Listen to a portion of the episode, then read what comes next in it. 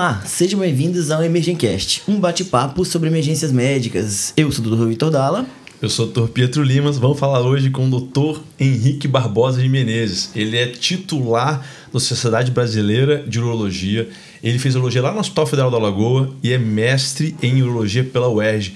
Menezinho, meu padrinho de casamento, é o maior título que ele tem, tá, galera? Olha, olha. Seja bem-vindo, cara. Obrigado por aceitar o nosso convite, moleque. Bom, eu que tenho a agradecer. Muito obrigado, Vitinho. Obrigado, Pietro. Estou muito feliz em estar aqui no Emergencast, que já é um sucesso. Ainda mais feliz em estar com essas duas feras aí que eu conheço desde a época do ensino médio, quando a gente estudava junto. Rapaz, tem tempo, Para hein? passar no vestibular. Exatamente. botar assunto na mesa, eu acho que o pau quebra. E vendo hoje, esses dois aí. Exatamente. E de que, que a gente vai falar hoje, então, Pietro? Fala pra Rapaz, nós. hoje literalmente o pau vai quebrar, velho. eu tinha que soltar essa. não tem jeito. Rapaziada, vamos falar hoje sobre emergências urológicas, emergências urológicas. O que que você vai fazer quando nada você sabe a respeito? É ele, é o Dr. Henrique Menezes vai falar pra gente hoje tudo que a gente precisa. E começar com um assunto, cara, que é o que mais tem na, uro- na urologia, que você encontra na emergência, que é o quê? Calculose renal. Com certeza você já pegou. Eu não esperava essa piada, não, Pietro. Você me Mas é pegou muito, cara. Exatamente, gente. Então, calculose renal, né? Todo mundo ali que atendeu, que, que, que trabalha em urgência e emergência, vai pegar um cálculozinho renal. E às vezes a gente não sabe o que fazer, né? E aí, Menezes, conta pra gente, como é que a gente reconhece uma calculose renal? O que, que a gente faz ali de, de exame de rastreio inicial? Como é que funciona na nossa prática clínica? Beleza. Bom, para começar, é uma doença muito comum, né? Acomete várias faixas etárias e é uma doença que recorre muito. Então, sem dúvida, se você trabalha no pronto-socorro, você vai encontrar pacientes com crise de cólica renal. É um quadro de uma dor súbita lombar, que tende a irra- irradiar para o flanco, região inguinal. No homem, muitas vezes, irradia para o testículo, do mesmo lado. Para a mulher, vai até a vulva. Pode estar associado com hematúria, náuseas, vômitos. E quando está infecção associado, febre também. Né? Beleza. E Jordano positivo? Beleza. Já procura em todo mundo? Como é que é isso aí? Em relação aos sinais de já cometimento renal? Ah, Jordano positivo, aquele sinal clássico, né, de ou pielonefrite ou até mesmo da cólica renal, quando tem distensão da cápsula renal, você vai fazer uma punho percussão lombar e o paciente vai dar aquele salto de dor, né? Então, se ele só relatar dor, não está positivo, ele realmente ele salta de dor. Nem sempre vai estar presente Jordano, mas realmente é um, um sinal que está associado sim a essa patologia. Belezinho, minha avó teve litise renal. Meu pai teve litise renal. Eu tenho grande chance de ter? Como é que é isso aí? Olha, tem, tem relatos, tem, tem é, história familiar associada sim, mas está mais associado mesmo com hábitos de vida, né? Então, assim, se o seu objetivo é tentar prevenir a litíase, tem que procurar beber bastante água, tá? Objetivando aí uma diurese diária de 2,5 litros por dia. Perfeito. É, diminuir o sal da comida, a proteína de origem animal, procurar fazer atividade física. A obesidade está associada também à formação de litíase, tá? Então são hábitos de vida que você pode tomar aí para tentar é, ter uma profilaxia para a formação de cálculo. Beleza. E o tipo de cálculo vai depender de onde que, qual que é a origem dessa proteína. Sim, sim. Tem cálculos de oxalato de cálcio, fosfato de cálcio, de estruvita, de ácido úrico. Tudo vai depender dos seus hábitos de vida, né? Cálculos de infecção, que são mais comuns em mulheres, né? Tem mais infecção urinária. E o mais comum serão os cálculos de, cal- de cálcio pra gente, que Isso. vai aparecer na nossa prática clínica ali. Oxalato de cálcio, fosfato de cálcio. Beleza. Perfeito. E esse cálculo, Menezinho? Qual- Que cálculo é esse que me preocupa, cara? Eu vou falar assim, esse cálculo não vai descer. É, então vamos lá. Bom, o que que torna ali uma urgência, assim? O, o, o que leva à dor da, da litíase, principalmente, é a obstrução do trato urinário. Obstrução do sistema coletor ali. Então o cálculo ele desce do rim, ele impacta no ureter, ele promove a dilatação da cápsula renal. Isso que vai levar à dor, que vai fazer o paciente ter náuseas, que vai buscar o atendimento médico, né? E quando que a gente tem que se preocupar que aquilo ali torna- se torna realmente uma urgência? Quando tem obstrução do trato urinário, né? Uma alteração na função renal, infecção associada, né? vai ter leucocitose, vai ter o exame de urina alterado, o ES infeccioso, a cultura não vai ter saído ainda, né? Exato. Mas o ES vai estar infeccioso. E a dor, que a dor é uma dor muito forte. Quem já teve cólica renal sabe como é. E é uma dor que muitas das vezes é refratária à analgesia. Então esses são os tipos de cálculos que você vai ter que se preocupar. Beleza. E vai ter um tamanho ali mais ou menos gen- generalizado, que um sai, esse aqui impacta, a gente tem um limite aí mais ou menos? Exatamente, tem sim, tem sim. Então, os cálculos que tendem a sair mais fácil são os cálculos que já desceram, que já estão lá mais distais, né? Perfeito. No ureter mais próximo da bexiga. E cálculos geralmente menores, né? Cálculos, estima-se que até 4 milímetros, 95% dos cálculos distais vão sair espontaneamente, Excelente. espontaneamente, mesmo sem terapia expulsiva. Excelente. Hoje, a gente pode fazer terapia expulsiva, é recomendado em cálculos entre 5 e 10 milímetros, até 10 milímetros, cálculos distais. O estudo mostrou benefício em cálculos distais entre 5 e 10 milímetros. A gente pode lançar a mão aí da tansulosina, que é um Excelente. alfa-bloqueador, tá? A gente também, quando lida muito com paciente do SUS, que às vezes tem um pouco de dificuldade de comprar medicação, você pode lançar a mão da doxazosina, de 4, miligra- 4 miligramas, que é um outra, outro tipo de alfa-bloqueador, que é um pouco mais é, acessível para esse público, né? E, e quando é que a gente pode fazer essa terapia expulsiva? é Isso que só o que tamanho é, do cálculo que Isso que define? eu acho que é a grande pergunta, porque mu- muitas das pessoas que eu escutam a gente vão estar trabalhando na UPA. E Uhum. a UPA ali você não vai ter exame, exame complementar, exame de imagem para todo mundo. Uma coisa você tra- trabalha no hospital terciário, lá a gente faz tomografia, vê o tamanho do cálculo, beleza. E aquele cara que tá na UPA ali, eu acho que esse que é a, a complicação dele ali. Uhum. Então, você identificou. É, você, pra- primeiro, você teria que ter uma, uma tomografia para você definir. Ah, conseguiu fazer um ultrassom, viu um cálculo ureteral. No ultrassom, o ultrassom é mostrar cálculo no ureter distal, próximo à bexiga, ou bem proximal, próximo ao rim. Aquele ureter médio, o ultrassom não Fica consegue invisível ver. ali. Então a tomografia vai ajudar aí. Então você teria que ter uma tomografia para ter certeza que o único cálculo que ele tem é aquele distal lá, para você pensar em fazer a terapia expulsiva. Então, o paciente ele teria que ter a dor controlada, você teria que ter conseguido controlar a dor do paciente ali.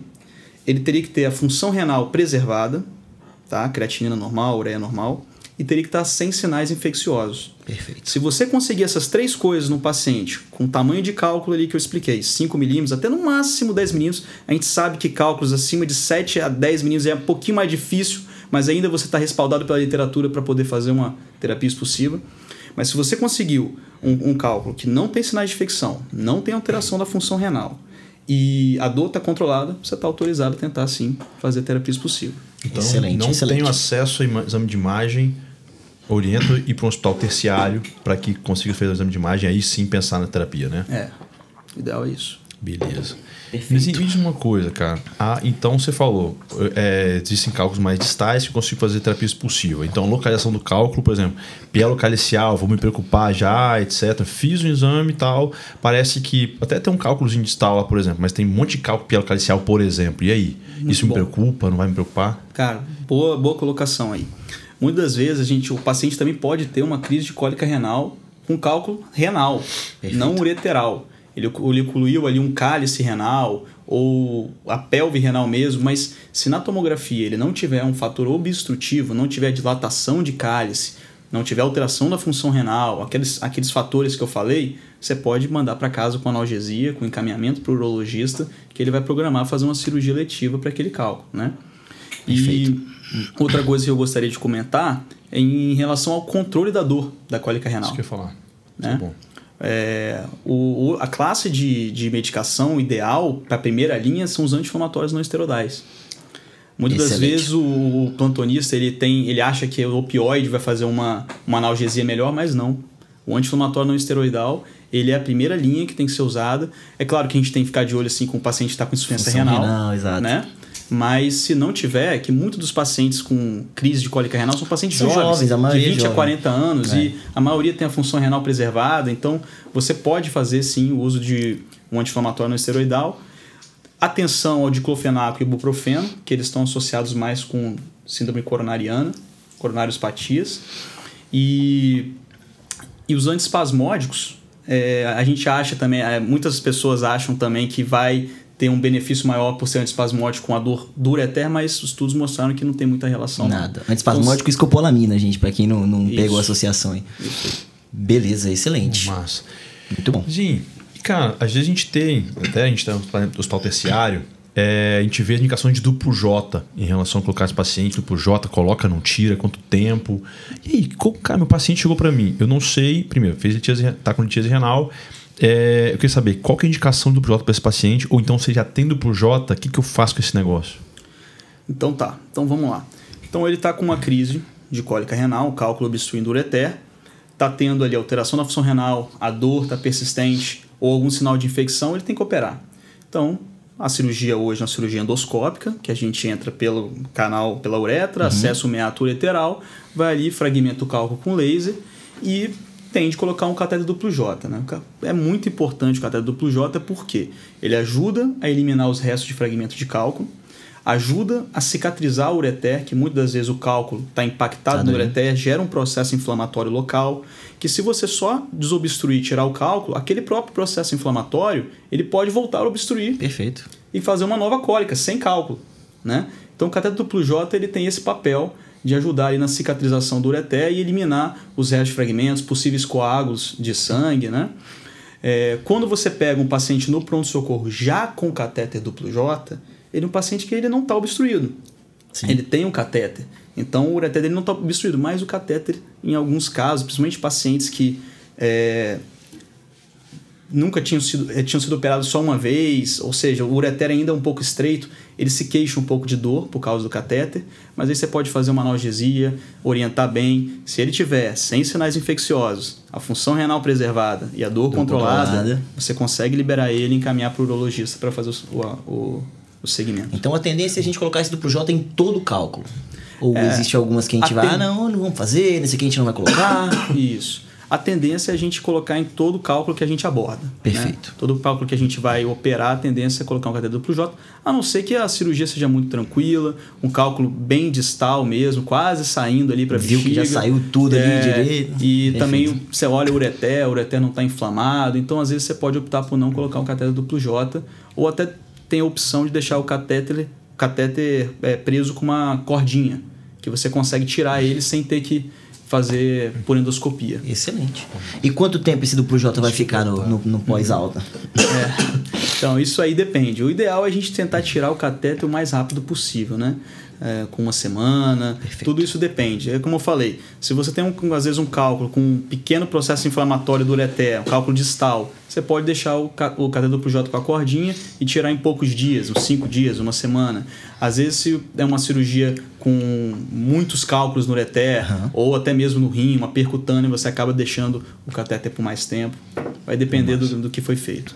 Excelente. Assim, você falou que uma das causas de hematura pode ser a litise é, renal. Mas a gente tem, tem outras causas de hematura macroscópica aí. O que, que você fala pra gente de hematura macroscópica no ponto-socorro? Já vamos emendar outro gancho é. então. Aí, hematura tá macroscópica. Chegou com hematura. É. E aí? O que fazer? Hematura. Hematura é outra que que realidade. eu vou investigar? Que leque que eu abro ali? É. Hematura é outra realidade do pronto-socorro, uma outra urgência urológica que a gente tem que estar atento aí. Bom, é, hematúria por litíase é uma das causas, né? Tende a ser tende a ser, se resolver espontaneamente em 24, 48 horas. Pode ter hematúria também associada à infecção urinária, principal causa. HPB, né? Prostatite, câncer de próstata menos comum, mas HPB mais comum. É, hematúria associada a tumor de bexiga. Paciente que fez radioterapia pélvica pode ter cistite actínica, tem essas hematuras, né? É, hematúria associada a tumores renais, tumor de bexiga, tumor é, ureter. Hematuras também glomerulares, né? A gente tem que lembrar Verdade. que hematura não é só caso urológico, nefrológico também. Uma Com coisa, uma, uma, uma, uma, coisa legal que eu gostaria de comentar é que geralmente as hematuras macroscópicas de origem urológica elas costumam formar coágulos. As nefrológicas Perfeito. não. Né? Assim. E, e a gente você... coloca lá no dismorfismo eritrocitário, Exatamente. o famoso é, dismorfismo eritrocitário. Questão de residência pra galera é aí, ó, pra não esquecer dessa aí. Essa é clássica. Essa é clássica. Uhum. Excelente. Então a gente viu esse leque de causa aí. Então a gente chegou pra gente esse paciente com hematura e o que a gente faz para ele? Vamos colocar sonda, colocar irrigação vesical sempre contínua. O que, que a gente faz para esse cara? Então, pegou um paciente com hematura macroscópica no pronto-socorro, passa uma sonda vesical, uma Perfeito. Foley de três vias, número 22 ou 24, tem que ser um pouco mais calibrosa. Faz a lavagem da bexiga. Perfeito. Isso é um procedimento simples, qualquer um pode fazer. Se o paciente não foi submetido a um procedimento urológico cirúrgico, você pode lavar a, a bexiga. Então, você vai, vai sondar, vai botar para irrigar. Ali na, na sonda Foley, aonde sai a urina, você pega uma seringa de 60 com bico, com soro e faz lavagem para poder tentar retirar o máximo possível de coágulos. Perfeito. Né? Nesse momento, você pode lançar mão do Transamin, Excelente. tá? Pode ajudar. É, venoso, oral ou até mesmo intravesical. Existe Excelente. opção.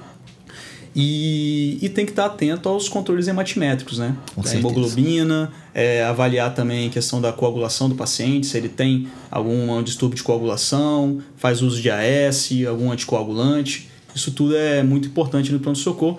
Na maioria das vezes, os pacientes não vão ter sangramento a ponto de, de, Fazer uma- de, de chocar, Chocar, ou de exato. precisar de fazer Isso é importante aquela falar. reposição de sangue. Sim. Mas, em alguns casos, sim. Até porque o sangue dilui na urina e parece que tá uma artéria jorrando. Muito sangrando, É, exatamente. então o cara fala, meu irmão, eu preciso fazer uma coisa, hum, calma, né? Calma. Esse paciente ali, lembra que tem urina junto, entendeu? Tem sangue ali, mas dá pra você ter tempo. Até atenção em relação de coagulantes, a varfarina, né? A varfarina que quando tá, começa a tomar, ainda mais para os pacientes do SUS, que precisam fazer o nosso o cálculo, né? A dosagem pro INR e tal, etc. A, o controle do INR, e às vezes perde consulta, ou então realmente não consegue marcar. Cara, aí tem né, todos as, ah, os problemas em relação a isso aí. A gente pode fazer vitamina K nesses pacientes, né? Pra gente conseguir controlar o a sangramento. vitamina Sim. K. A, a varfarina. Excelente. Então a gente. Vai lá, vai lá. Ah, desculpa. Não, não, outra coisa que é importante a gente estar atento também nesses casos, que esses pacientes com essas hematúrias é, muito vultuosas tendem a formar coágulo e tamponar a bexiga. Esse né? é o problema. né? E aí ele vai ter um outro problema também, que é a insuficiência renal pós-renal por causa de tamponamento por coágulo. Então tem que atentar à função renal também e às vezes até dialisar o paciente, se for preciso, dependendo da situação. E o Perfeito. coágulo também é fonte de, de, de infecção, Infecção, né? né? Sem dúvida. Sem dúvida. Muito, né? Excelente. Então a gente vai ligar a sonda, a, a irrigação vesical, passamos a sonda três vias lá, deixamos a irrigação vesical. E aí, quando que a gente vai entender que eu vou desligar isso daí, que eu vou tirar essa sonda, que essa hematura melhorou, que eu vou estar assim, critério de, beleza, vou desligar a irrigação, vou tirar a sonda e resolver um problema. Como é que a gente faz essa, essa abordagem? Ótima pergunta, cara. É, primeiro, dependendo do, do tipo de hematúria, da causa da hematúria, você consegue ter uma noção se ela vai resolver mais fácil ou não. Então, assim, uma hematúria por trauma de sondagem ou por HPB, se você conseguiu passar a sonda, botou na posição certinha, ela tende a resolver espontaneamente em 24, 48 horas. Perfeito. Hematúria por infecção de urina, de urina tende a resolver também só com tratamento da infecção. Hematúria por cálculo também tranquilo de resolver. Agora, hematúria associada a tumor de bexiga, cistite actínica, esse tipo de hematúria, ela muitas das vezes ela não vai resolver espontaneamente e vai precisar de uma intervenção urológica, prova- provavelmente uma RTU de bexiga, para evacuar coágulo e hemostasiar, tá? E ressecar também a lesão que está sangrando. Agora, quando você tem ali é, uma irrigação na bexiga e está procurando o momento de parar de irrigar, né? Então você vai olhar, no, principalmente na borracha do, da bolsa coletora, Excelente. é ali que você vê a urina. Porque lá na bolsa coletora, lá embaixo, ela vai estar concentrada. Ela Sim. vai estar, a urina vai estar ali parada e mais concentrada. Então a urina real do paciente é aquela que está na borracha ali no conduto. Então quando você vê ali que está clarinho, já está sem hematúria, você vai, fecha a irrigação, observa por 24 horas, orienta o paciente a andar para ver, porque geralmente o paciente fica muito acamado e aí fica às vezes um coágulo em Mobiliza. suspensão Sim. ali e aí ele parece que parou a hematura. Quando você manda ele andar, volta a hematura. Aí você tem a certeza. Exame Essa- de imagem e ultrassom, tá bom? Como é que Ó. é? O ultrassom é um bom exame para avaliar a bexiga, tá? Para você ver eh, coágulos na bexiga, tumor de bexiga. Mas o melhor exame para avaliar a hematúria é uma urotomografia contrastada, tá? Que você vai conseguir olhar bem o rim, vai olhar. Aí você vai conseguir ver cálculos, vai conseguir ver tumor renal, tumor é, de trato urinário alto, né? De ureter, a própria bexiga também, presença de coágulos, né? Isso aí é o melhor exame para avaliar a hematúria macroscópica. Excelente. Acho que a gente fechou também. Essa, essa aplicação prática de olhar a hematura na borracha é excelente. Isso é né? clássico, Isso é. aí é uma sacada pra galera aí que tá começando nessa, nessa jornada aí de pronto-socorro de emergência, né? Sem dúvida. Mas assim, a gente começou falando sobre, cara, que hoje o bate-papo pau ia quebrar. E me diz uma coisa: fratura peniana, meu amigo, isso acontece mesmo? Acontece, meu amigo. Ó, o pênis não tem osso, mas ele fratura. Ele fratura. Como é que funciona Deve isso? ser um cara? desespero pro cidadão, Rapaz, É, cara. Desespero. E ele chega com cada história mais mirabolante que a outra pra não contar a verdade. Ver aquele relógio analógico 15 para 6 deve ser complicado, hein? É, rapaz. Então, fratura peniana existe mesmo. Acontece o seguinte: para o pênis ter uma ereção adequada, ele precisa de que o corpo cavernoso se encha de sangue Sim. e fique ali rígido, né? Esse corpo cavernoso ele é formado uma, uma estrutura de é, bem rígida, né? E quando geralmente a fratura acontece durante o ato sexual, ocorre o rompimento dessa da, da túnica albugínea, que recobre ali o corpo cavernoso, com extravasamento de sangue do corpo cavernoso, e aí o paciente ouve, ouve um estalido forte, dor, e o pênis ele fica todo com hematoma e enche de sangue, fica- lembra um pênis em berinjela, né? Imagina o desespero Imagina desse o cidadão, desespero. meu amigo. O cara chega quero imaginar é desesperado. Quero imaginar errado, né? É foda. E aí, o que, que eu E aí, o faço? que, que a gente faz pra esse cara? Tô no pronto-socorro, achei que, cara, atendi minhas fichas, foi, cara, meia-noite, pô. Vou eu dar acho uma que eu vou conseguir descansar. Tô, tem um paciente que tem com, tá com pênis demasiado tal, fratura de pênis. O que, que eu faço? E aí? Olha, no pronto-socorro, você vai ter que se preocupar em trazer uma analgesia boa para esse paciente, garan- garantir retirar a dor dele. Pode botar um pouco de gelo local. Ou, assim, pode ficar tranquilo, porque não é algo assim grave para a vida do paciente. Não vai estar sangrando ali, Sim. nada assim de uma emergência para a vida dele. Mas é, é algo que tem que ser resolvido logo, porque quanto mais tempo tem de fratura, maior risco dele ter disfunção erétil futura. Então você vai ter que fazer essas medidas iniciais de solicitar os exames iniciais, analgesia, uma compressa gelada local e tem que ter realmente a avaliação do urologista. O que você pode fazer para ajudar também é pedir um ultrassom da, do, do pênis, que ele vai ajudar a identificar o local da, da fratura. Isso aí é bom para o urologista quando ele for é, planejar Abordar. ou abordar, ele já vai ter uma, uma noção aonde que está essa fratura para ele poder corrigir. Ok? Perfeito. E tem, e tem um- uma meta de tempo que aí começa a ficar um risco muito elevado de disfunção erétil? Olha, tem. Geralmente é quando essas fraturas elas é, duram algumas horas mesmo. Não, não, é, um, não é algo de Não tem extrema um- urgência ou emergência. Não tem um, um- um limite certinho igual Um tem no- delta. no, no, na Infarto, torção de AVC, né? testículo, né? Mas precisa ser resolvido logo, mas também não é tão urgente como uma torção de testículo ou um priapismo. Perfeito. Perfeito. Em falar em priapismo, causas de edema né, é, peniano, então assim, a fratura seria um desses, priapismo seria um baita de um problemão, né? E aí? Priapismo é um, é um grande problema também, né? Priapismo é é uma, uma ereção prolongada, dolorosa, né? E que não está associada é, com o ato sexual, tá? É, geralmente é quando passa de 4 horas de ereção, tá? Pode ter, tem várias causas, muitas das causas são hematológicas, a principal causa é anemia falciforme, né? Anemia falciforme, talassemia, leucemias, é, então, depois, esse paciente precisa ser investigado pelo hematologista, é uma coisa que a gente tem que lembrar de encaminhar para o hematologista também. Vai fazer um acompanhamento tanto com o uro como com o hematologista. Tá? O uso de antidepressivos pode causar. Tá? O uso de Essa é nova pra mim. hein? Essa é nova pra mim. Nunca vi. antidepressivos causa. Então, assim, é, sertralina, paroxetina, trazodona, Perfeito. tudo isso pode causar. É, derivados tricíclicos também. É, uso de terapias intracavernosas para disfunção erétil. Então, o paciente já tem uma disfunção erétil, ele vai usar ali o cavergete ou uma medicação com prostaglandina ou com papaverina para poder ter ereção e ele acaba usando demais. Demais. Eles se empolgam. E aí sim, vai sim. parar no pronto-socorro com priapismo e aí a gente tem que resolver lá. Caramba. E o, e o cara que tá lá na linha de frente, o que, que ele pode fazer pra minimizar ou pra tentar correr atrás do prejuízo ali? Tá. Até o urologista avaliar. Porque a gente sabe que muitas vezes esse cara vai chegar na UPA e eu não tenho urologista de plantão, né? Eu vou ter Uhum. que fazer esse contato pro urologista. O que, que ele pode fazer pra tentar minimizar os danos desse, desse paciente? Então, existem duas causas de priapismo, né? Priapismo isquêmico, causas não, dois tipos principais. Priapismo isquêmico e o priapismo não isquêmico. O priapismo isquêmico, ele é uma síndrome compartimental, né? Então, a pressão aumentou tanto ali no corpo cavernoso que ocluiu a própria artéria cavernosa e o sangue parou, de Parou de chegar ali, né?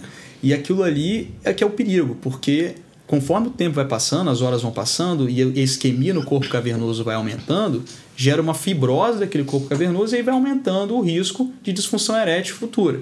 Já no priapismo não isquêmico, ele tá. É, é, ele não tem esse problema. Geralmente está associado com uma fístula arterial para o corpo cavernoso. Geralmente o paciente tem uma história de trauma perineal, Ok. queda com história de trauma. Então a, a, a anamnese é muito importante nesses casos.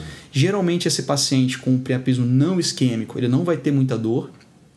Ele vai ter uma história de priapismo intermitente. O pênis tem priapismo, de repente ele espontaneamente ele volta para o normal, depois faz o priapismo de novo. Então esse tipo de priapismo é um priapismo que não tem tanta emergência. Aí o que, que o Perfeito. clínico lá no pronto-socorro ele pode fazer? Primeiro, analgesia, hidratação, tá? Então nos priapismos isquêmicos de etiologia de anemia falciforme, por exemplo, você vai hidratar bem o paciente, fazer oxigênio terapia, analgesia, tá? E pode fazer uma punção do corpo cavernoso para definir aí se é isquêmico ou não isquêmico, tá? Então faria ali a asepsia do, do pênis, né? E faria anestesia local e uma punção perpendicular no corpo cavernoso para aspirar o sangue dele mesmo e fazer uma gasometria é, da, daquele sangue. Perfeito. Então você iria ver no priapismo isquêmico acidose com PCO2 alto e um PO2 baixo. Então Excelente. priapismo isquêmico. Não isquêmico, não teria acidose, PO2 alto né, e um PCO2 baixo. Ah, mas pô, não vou puncionar ali o pênis, eu tenho medo É. de fazer alguma coisa. Ok, tá certo. Você pode lançar mão de um ultrassom, um ultrassom Doppler peniano, também ali ele pode identificar ali o priapismo isquêmico e o não isquêmico através do fluxo da artéria cavernosa. E aí você vai chamar o urologista. De qualquer forma, você tem que chamar o urologista. Então, de Sim. imediato ali é hidratação, oxigênio, analgesia, contato com o urologista, porque quanto mais tempo tem de priapismo, mais risco tem de desenvolver uma disfunção erétil futura. Perfeito. Menizinho, a quando a gente está conversando sobre delta, do que fazer, do que fazer, eu acho que a coisa que mais chama atenção no delta, mais no paciente jovem, é faz de torção testicular, né, velho? E assim, é, a gente tem diagnósticos diferenciais, né? Torção testicular, a epididimite, orquepididimite, esse limbo aí de diagnósticos. O que, que você fala pra gente? Como é que eu vou diagnosticar? O que, que eu posso fazer? É, a história, a- a- ca- cada um aí tem uma história clínica diferente, né? Torção de testículo geralmente acontece com pacientes jovens, geralmente a história do paciente está dormindo mesmo, ele acorda com uma dor súbita testicular, e aquela dor testicular ela pode subir aqui pro abdômen, tá? É aquela velha história, todo mundo já- já terrível, tomou uma bolada é jogando terrível, futebol, né? E sentiu Cristo. aquela dor. Então, Nossa assim, o, o jovem ele vai acordar com uma forte dor testicular súbita, aguda, né? Que sobe aqui para a região inguinal, às vezes até para o flanco, irradiando, né? O testículo ele vai estar na torção, né? É elevado e lateralizado, né? Perfeito. o sinal de Brunzel. O, o, o cremaster vai retrair, né? E aí existe também o sinal de Prem, né? Que na orquepididimite, quando o paciente está em pé e você eleva o testículo, alivia a dor. Na torção de testículo não alivia. tá? Perfeito. Então isso aí são é, o exame físico da, do- da torção de testículo, você consegue identificar. É claro que o ultrassom também nesse cenário ajuda muito, é muito importante. Na torção de testículo você, ele vai conseguir ver o testículo torcido e a ausência de fluxo ou fluxo reduzido. Já na orquepididimite ao contrário, como tem um processo inflamatório local, vai aumentar o fluxo de sangue para aquela região. E a história clínica da orquepididimite é um é, é subagudo. É, o, o testículo ele começa a aumentar de tamanho, fica endurecido, quente, acaba tendo um pouco de rubor também, sinais inflamatórios locais mesmo, e vai e é insidioso, vai aumentando dia após dia, né? E aí tem um delta para torção testicular, não é isso? Tem. Depois de tanto tempo, Isso. tem muito o que fazer, né? É, o ideal é quando tiver uma torção testicular é de imediato já procurar atendimento médico, atendimento urológico. É, o ideal é distorcer esse testículo até 6 horas, tá? Até 6 horas quase todos os testículos conseguem ser salvos. Perfeito. né? Quando a gente sabe, quando já tem 12 horas de torção, em torno de 20% consegue ser salvo. Olha Nossa. só a, a diferença, né? E com 24 horas de torção, praticamente é definida a inviabilidade do testículo. Então, com 24 horas de torção. E aí, quando se passa de 24 horas, acaba já não sendo mais uma, uma urgência urológica, porque Sim. o testículo já não é mais viável. Então, você vai programar a retirada do testículo, né? E se ele não for viável, né? E a fixação do testículo contralateral. Por que isso? Se perdeu já. Não, pra ele não torcer de novo. não É. torcer de novo, Aí, mas esterilidade, tem né? estudos que mostram que um testículo que torceu, o outro tem, tem chance maior de, torcer Ah, também. tá. Caramba. Rapaz. É isso aí. Mas me diz uma coisa, cara, em relação a epidemite ou epididimite, é uma história um pouco mais arrastada. Eu posso ter um pouco associação em relação à infecção urinária ou não? Sim, sim. Então, é, depende da, da história né, do paciente. Geralmente, o- orquiepididimite está associado. É, a orquite e epididimite estão juntos, geralmente. Em jovem, garoto adolescente, às vezes pode ter uma epi- epididimite espontânea, que isso resolve com anti-inflamatório, suspensório escrotal. Mas quando é infecciosa, é, no adulto jovem, geralmente está associado mais com uretrites. Então você tem que cobrir ali com antibiótico terapia, clamídia, gonorreia, você tem que pensar nisso daí. Já o idoso fazendo uma orquiepididimite, você tem que pensar em cobrir E. coli, enterobactérias, que está mais associado com infecção urinária. Excelente. né? E aí o que, que você vai fazer? Então você está no pronto-socorro, você está na dúvida de uma torção de testículos ou uma orquiepididimite. Tem esses sinais clínicos que a gente conversou. O ultrassom é fundamental, te dá respaldo, te dá segurança. E aí quando você vê que é uma orquiepididimite, você pode liberar o paciente com anti-inflamatório, antibiótico, se ele tiver sinais infecciosos, né? E suspensório escrotal, compressa gelada e encaminhamento por urologista. Urologista, perfeito. É, Se for torção, não. Se for torção, vai no não. urologista agora. Exatamente, Não libera corre o paciente. atrás. Se Não for libera. torção, Até porque geralmente a gente Regula tem pra sua já, referência. É, Regula pra sua referências referência. já né, bem estabelecidas no É. município para que tenha contato o mais rápido possível com, com a cirurgia urológica. isso aí. Belezinho, nosso brother lá que tá lá na emergência e agora ouviu o nosso podcast, o que, que você tem de para deixar para ele assim, cara? É, mensagem final para você, olha só, pegou uma uma uma urina macroscópica, uma, uma hematura macroscópica ou então torção testicular, é o que? É relaxa, relaxa que assim a- age, mas age com calma, que as coisas vão acontecer. O que, que você pode falar para ele aí? É, no, nesses casos de urgência urológica, tem muita coisa que pode ser feito, né? Você tem que, é, nos casos principalmente de litíase, tem que estar atento com a dor, com função renal, com sinais infecciosos. Lembrar que urosepsia é algo sério, então se você tem um cálculo obstruindo, é, com pior da função renal e sinais infecciosos, você precisa ter muita atenção com esse paciente, principalmente torção de testículo e priapismo, precisa de uma avaliação do urologista rápido. Não é caso de você mandar para casa. Se tiver no delta T, no tempo ideal, você ele precisa de um urologista com urgência, né? E basicamente, né? Acho que deu para dar uma pincelada boa, né? Show. Acho que fechamos agora. É. O cara que ouviu esse podcast, ele tá tranquilo Ele tá pra atender a tranquilo urgência agora. urológica, É. hein? Agora Acho que agora vai ele tá mais dominar. tranquilo, vai dominar fácil. Mais Chegou um ele vai bater no peito e vai falar: vem comigo. Agora, É. agora eu domino. O pau vai quebrar. Agora conserta, né? Agora, vai consertou, tá consertado. Belezinho, seu jabá, fala aí seu Instagram, cara, onde é que você O espaço trabalha. é seu pra divulgar aí o espaço. Ah, Pode legal. encontrar aí, Legal. cara, se tiver algum pepino quebrado, não. Qualquer coisa que pode você possa salvar essa fera aí. É. Então, eu, eu trabalho no Hospital Evangélico, eu trabalho na clínica Uro Vitória, lá que eu faço meu consultório. Atendo também no Hospital Meridional Vitória, ok? É, Instagram é Dr. Henrique Menezes. E sempre que precisar, pode me procurar. Estou aí. Colegas também quiserem discutir casos. Estou super acessível. Queria agradecer muito a vocês dois. Pô, a gente Foi um agradece. prazer, cara. pô. Foi um Pô, prazer. cara, Esse bate-papo sensacional. isso, tranquilo. Pô, Vocês estão de parabéns, hein? Obrigado, Projeto cara. fantástico. Que isso, velho. Nossa Vamos ideia continuar. realmente desde o início é compartilhar conhecimento mesmo, de forma rápida e fácil, assim como esse bate-papo de hoje, né, Melezinho? É isso Né? aí, que foi Convitinho que sensacional. Foi show, né? Agradecemos Pô, aqui nosso convidado. obrigado por aceitar nosso convite, cara. Você é um cara muito querido pela gente aí, pô, brilhou nesse, É, nesse assunto, né, Vitinho? Com certeza. Pô, eu que tenho que agradecer. É uma honra estar com vocês aqui, cara. Ver vocês cres... desen- desenvolvendo na medicina. Já são médicos fantásticos. Ainda mais com um projeto desse aí do Imaging Cash que tá cada vez mais fazendo sucesso aí, ficando Valeu, famoso. obrigado. A gente fica Muito feliz legal, com cara. esse feedback. Pô, nem fala. Rapaziada, é isso. É isso. acho que o que você precisava fazer, fazer de conhecimento urológico na emergência agora você já tem. Então, assim, Não esquece, segue a gente lá no Instagram, lá no Spotify, no YouTube. Rapaziada, tem muito conteúdo legal. A gente compartilha bastante casos por lá também.